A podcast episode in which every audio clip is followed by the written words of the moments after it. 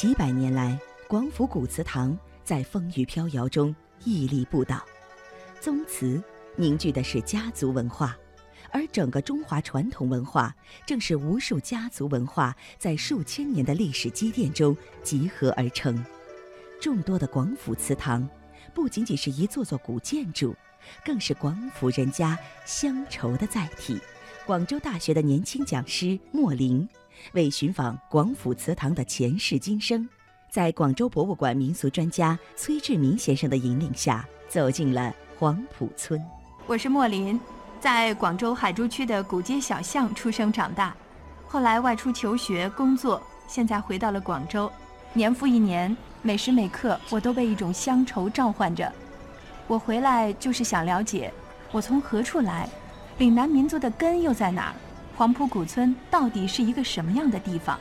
崔志明告诉莫林，黄埔村是一个拥有上千年历史的古村落，文凯冯公祠、主山冯公祠、梁氏宗祠、胡氏宗祠、梁寻故居、端生家书、左元家书，几乎每栋古建筑都有着一个传奇的故事。黄埔古港这里呢，现在就是海州区琶洲街黄埔村。传说呢，以前有一只凤凰飞过这边，后来大家都叫这里黄州或者凤浦，后来演变成黄埔了。莫林看到，以文凯冯公祠为中心，黄埔古村和附近的街道都保留着明清时期的古建筑，清一色的雕花条石、大青砖砌墙和高石台阶。屋上一律拱斗飞檐，屋檐下画有龙凤人物和各种吉祥图案，可以称得上是明清建筑的活化石。昔年古风仿佛不曾远去。一七五七年，清政府颁布了一口通商，规定洋货入口啊必须在黄埔村黄埔古港下锚。这里就是以前粤海关的旧地，也称为海上丝绸之路必经的港口。莫林翻开黄埔古村的梁氏族谱，上面记载了梁氏宗祠修建的起源。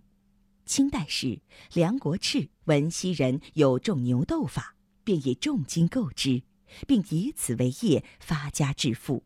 发达后的梁国炽修建祠堂，光宗耀祖。崔志明告诉莫林。其实，黄埔村走出的历史名人远不止引进天花疫苗的第一人梁国炽，这方水土还养育了被称为清华大学之父、参与过粤汉铁路修建和禁鸦片会议等等大事件的梁诚，让南粤百姓告别购买洋糖历史的糖业专家冯瑞，与詹天佑同时期的铁路工程师胡栋朝等等。往事已被历史湮灭，站在古祠堂里，黄埔古村给人的历史感却一分也未减少。莫林跟随着崔志明在小巷里漫步，房前屋后茂盛的竹子，池塘边摇曳的垂柳，街上自由溜达的小狗，都让人感受到岁月的温暖绵长。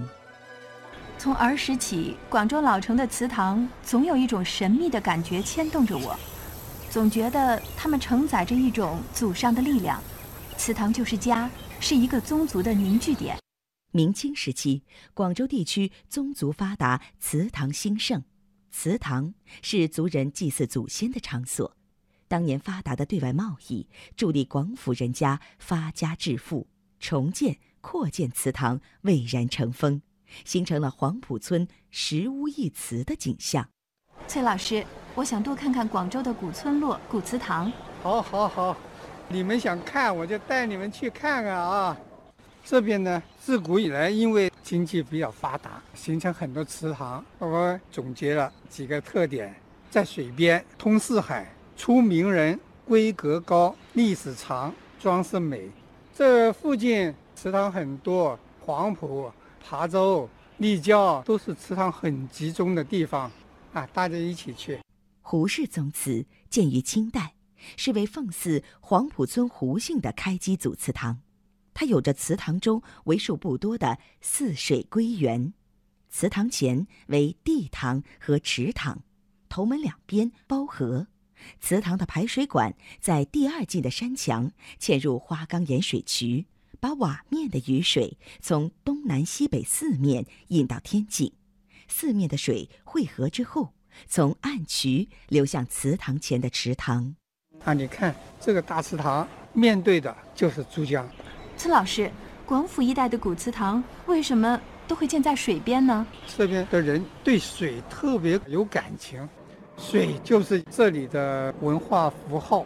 广东人以水为财，建祠堂讲究风水。以前这边是水乡啊，都是划着船出去，所以一般人把祠堂建在水边，有利于交通，亲戚往来啊就很方便。这边出的特别多外贸的人才，潘氏、武氏都是世界首富啊，都在荷兰这边建了很多祠堂的，有潘氏祠道、武氏祠道。广州自古以来，由于经济的发达，带动了文化的繁荣，名人辈出，纪念祠堂众多。我们现在就来到邓世昌祠堂这边啊，这里呢是邓世昌出生的地方。邓世昌是甲午战争的时候抗击倭寇的民族英雄，很英勇。他殉国以后，朝廷呢拨了十五万白银，他们就用朝廷拨的白银。建了这座纪念邓世昌的祠堂，这个祠堂你看很高大雄伟，还有花园，还有邓世昌亲手种的苹果树。邓氏宗祠是广州市区现存规模较大、保存较完好的清代祠堂。祠堂以清代中晚期南方大祠堂的形式重建，正门门额上书“邓氏宗祠”字样。两侧挂有“云台宫守，甲午留名”的楹联。有多少历史往事在后人心中留下遗痕？有多少悠长的岁月值得去缅怀？这一刻，当莫林来到邓氏公祠、杨福祠、白伦生公祠、魏氏大宗祠、居来魏公祠前面。所有的这些历史片段，都似乎要把它带回到几百年前。为什么好多祠堂的门口都是三个开间，而魏氏大宗祠的门口却是五个开间呢？是要当官才能建，在封建社会等级的观念很强，超了规格要杀头的。像魏氏大宗祠正堂、享堂都是五开间，所以你看它规格很高。我们走进去，你看那斗拱密密麻麻的。还写着“百世周宗”，证明了他是周朝的宗室，他们跟嘉靖皇帝沾亲带故的。这里还保留很多明代的祠堂。那么，明代祠堂和清代祠堂的建筑又有怎样的区别呢？有怎样不同的建筑风格吗？在广府这一带，我们看到这边的祠堂啊，建筑风格都是很特别的。你看居来魏公祠啊，这个柱子啊，头跟尾都是小的，中间大的，这种柱子我们叫做书柱。这种呢都是比较早的手法。广东这边还保留很多明代的祠堂，绝无仅有的。曾几何时，黄埔村古祠堂也曾面临凋败，直到二零零九年。广州市海珠区政府斥资保护黄埔古港古村历史文化，大部分古祠得以原貌修复，再续海思情缘。此刻，在云山珠水之间，广州的老城区已是高楼林立。无论家族的后人们去到哪里，只要老家还在，祠堂还在，游子的思念就有了附着。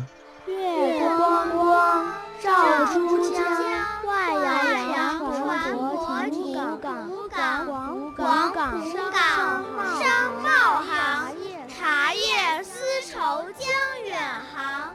有明堂真辉煌，丝绸之路。听着童谣，莫林停下脚步，内心涌起一阵暖暖的柔情。广府祠堂作为今溪游子的寻根归所。是家族血缘纽带最亲切的寄托物，这个往日宗法、习俗、娱乐、礼仪、教育等家族文化的重要载体，今天在团结宗亲、凝聚族人情感、及明理教化等方面起到了无比重要的作用。